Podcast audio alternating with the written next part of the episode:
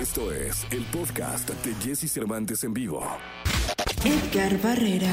Joven compositor tamaulipeco, su talento inigualable lo ha llevado a trabajar con artistas de talla internacional como Ariana Grande, Maluma, Jennifer López, Marc Anthony, Thalía, Alejandro Sanz y más. Ganador de un Grammy y 14 Latin Grammys.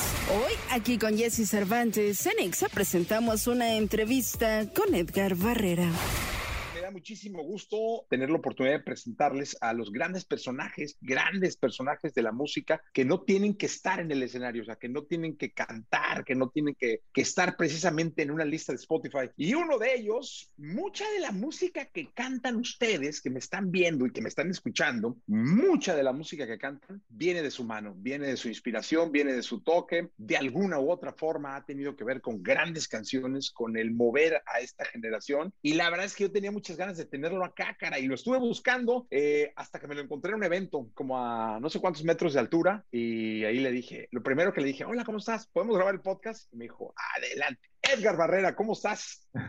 no, muy bien, Jesse, qué bueno, qué bueno verte. Y no, yo realmente pues siempre estoy atrás. ¿Cómo estoy? Atrás, escondido todo el tiempo, atrás en, en, las canciones. Soy un poco penoso, por eso a veces me cuesta hacer este tipo de cosas, pero aquí estamos, aquí estamos. Pues nada, para platicar contigo, que es, es un honor para mí, te admiro mucho, entonces gracias por la invitación. Oye, Edgar, cuéntanos tu historia. Pues mira, yo, yo soy originario de, de una ciudad al norte de, de, de México, soy de, de, la ciudad Miguel Alemán, Tamaulipas. Eh, crecí ahí, este, estudié en la frontera, frontera de, de Texas y, y, México, y me vine a buscar, probar suerte a Miami hace como, ¿qué serían? Hace como nueve años, más o menos, nueve, diez años, que dejé todo allá, el, este, el pueblo y todo, me vine para acá a trabajar de como quien dice aquí, a servir café y a traer la comida al estudio y poco a poco he ido colándome ahí en, en, varios proyectos. ¿Cuál fue tu primera oportunidad? Una vez que te, bueno, imagino que te la dio el que te recibió en el estudio y al cual le servías los cafés, pero ¿cuál fue la primera oportunidad? ¿Cuál fue la primera luz que viste que dijiste, no, hombre, valió la pena? Sabes que de, desde el momento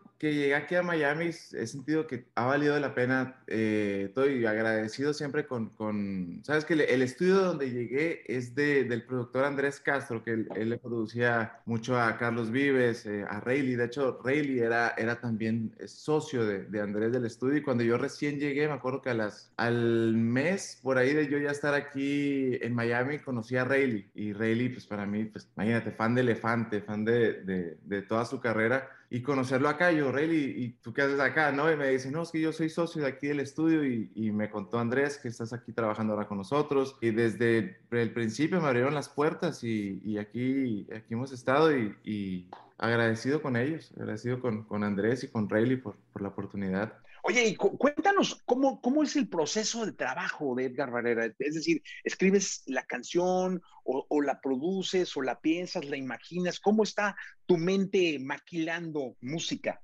Depende del artista, depende un poco del artista con el que esté trabajando. Normalmente cuando es un artista que escribe sus canciones también, en este caso, pues no sé, Camilo, Nodal, eh, Maluma, que se involucra mucho en el proceso, es más como sentarnos con, no sé, sentarnos con, con una guitarra o irnos a, a, una isla o irnos a algún lugar a como que a desconectarnos un poco de, del mundo. Ahorita, por ejemplo, nos acabamos de ir a, a Turks and Caicos por Maluma. Estuvimos una semana por allá y, y medio como slash vacaciones, slash trabajo y estuvimos toda una semana desconectados del mundo, o sea, en una isla donde pues prácticamente vive muy, muy, muy poca gente. Creo que me dijeron, me dijeron, no estoy seguro del dato, pero es una isla donde viven 25 mil o 30 mil personas. Y este, estuvimos una semana por allá, entonces el proceso es nada, desconectarse del mundo, platicar, decir locuras. Entre tantas locuras que uno dice, va escribiendo canciones. Estás mencionando a tres de los artistas más importantes que tiene la música hoy en día en Latinoamérica. O sea, si hay tres artistas que en el mundo se pueden decir, eh, ahí está Latinoamérica y su música, son estos es que acabas de comentar. O Camilo,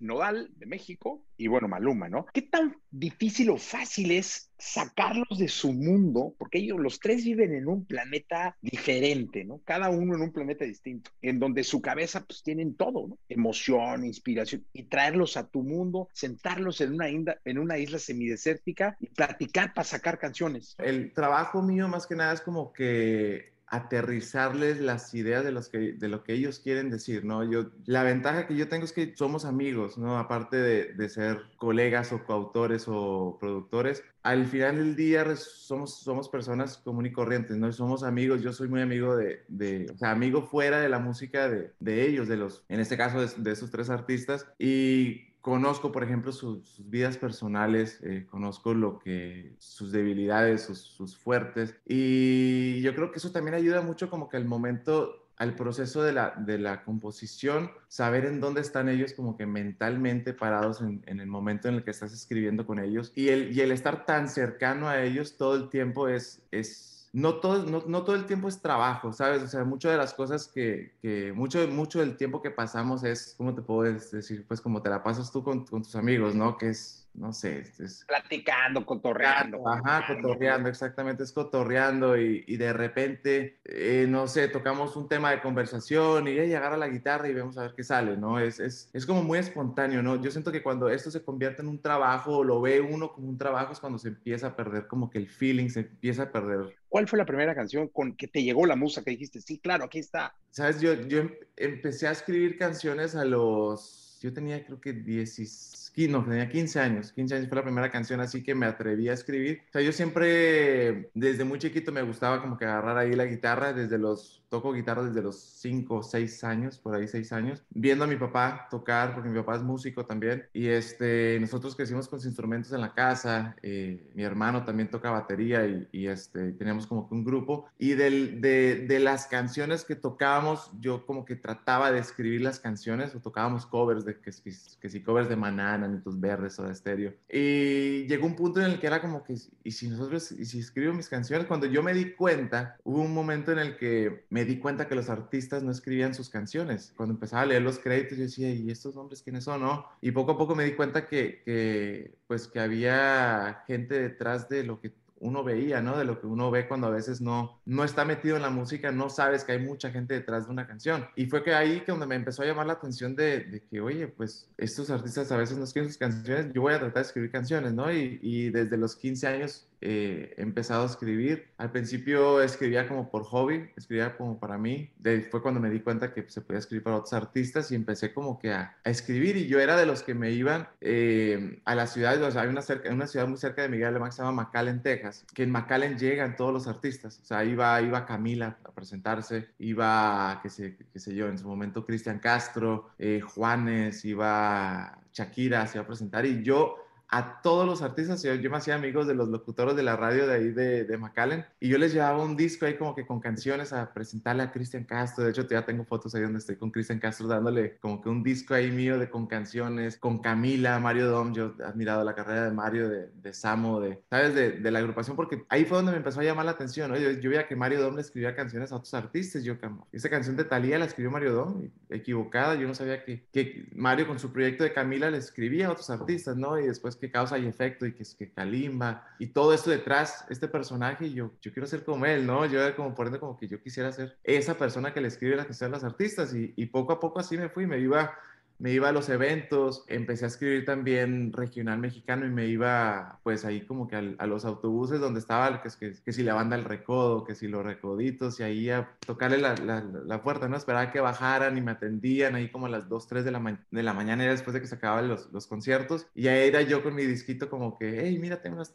unas canciones para ustedes y, y, ahí les ponía yo el número de teléfono en el disco y todo este rollo y, y así fue, así fue que, que, que empecé yo como que a descubrir ese lado, ese lado de que no sabía que, que, se escribían canciones. Y... ¿Cuál fue la primera canción que te graban? La primera, primera artista que me graba una canción así ya como que profesionalmente fue Thalía. Fue Thalía y fue, fue incluso aquí en Miami, pues yo siempre lo cuento y lo digo que fue como por error, porque eh, Andrés Castro estaba teniendo una sesión de composición con Omar Alfano, que es un compositor también de, pues que le ha escrito todos los éxitos a Marc Anthony, a Gilberto Santa Rosa. Todos los éxitos de salsa de una época son de Omar Alfano. Y cuando él viene a Miami a escribir con Andrés, yo estoy en el estudio, pues me encargaba como que de limpiar sesiones de Pro Tools para enviar a mezclar. Era lo que el, trabajo como que de asistente que hacía yo de, en ese, como que en ese, en ese momento. Y yo estaba, me acuerdo que estaba limpiando una sesión, no me acuerdo quién era, de, un grupo de Chucky Town, me acuerdo. Y estaba Andrés con Omar Alfano escribiendo una canción en, en, atrás de mí en el sofá.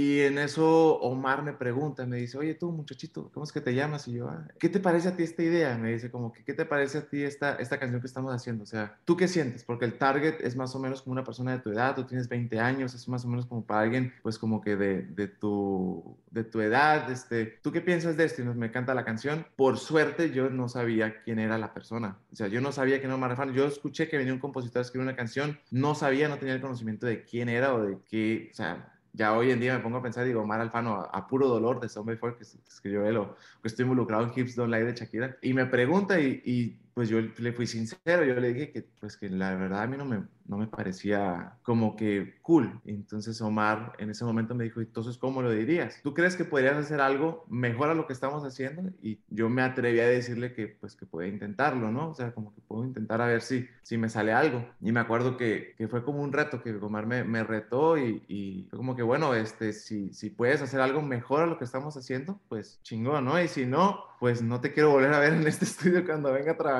con, con Andrés. Prácticamente fue algo así. Y ya eh, yo agarré la guitarra y, saqué como una frase, un coro, una melodía de coro con unas frases, eh, unas líneas. Y me acuerdo que se la canté a Omar y, y, Omar voltea a ver a Andrés y le dice, a mí me gusta, dice Omar como que a mí me gusta mucho lo que está proponiendo este chavo. ¿Te molesta Andrés si lo invitamos a, escribir esta canción con nosotros? Y prácticamente desde cuenta que me voltearon la silla de estar mirando hacia una computadora de asistente, me la voltearon a estar componiendo pues con los grandes y ahí fue como que la primera oportunidad que me dan. Y al día siguiente yo estaba en la oficina de Sony Music con Paul Forat, que en ese entonces Paul Forat era el, el AIR que hacía todo lo de Camila, lo de, lo de Thalía, estaba involucrado todo lo de, ¿sabes? En todos esos proyectos grandes de, de la música pop ¿Y Camilo cómo aparece? Camilo aparece mucho antes. Camilo aparece, creo yo, que cuando él recién llegó a Miami, porque como yo estaba en ese, en ese rollo aquí en Miami de, de estar en sesiones con,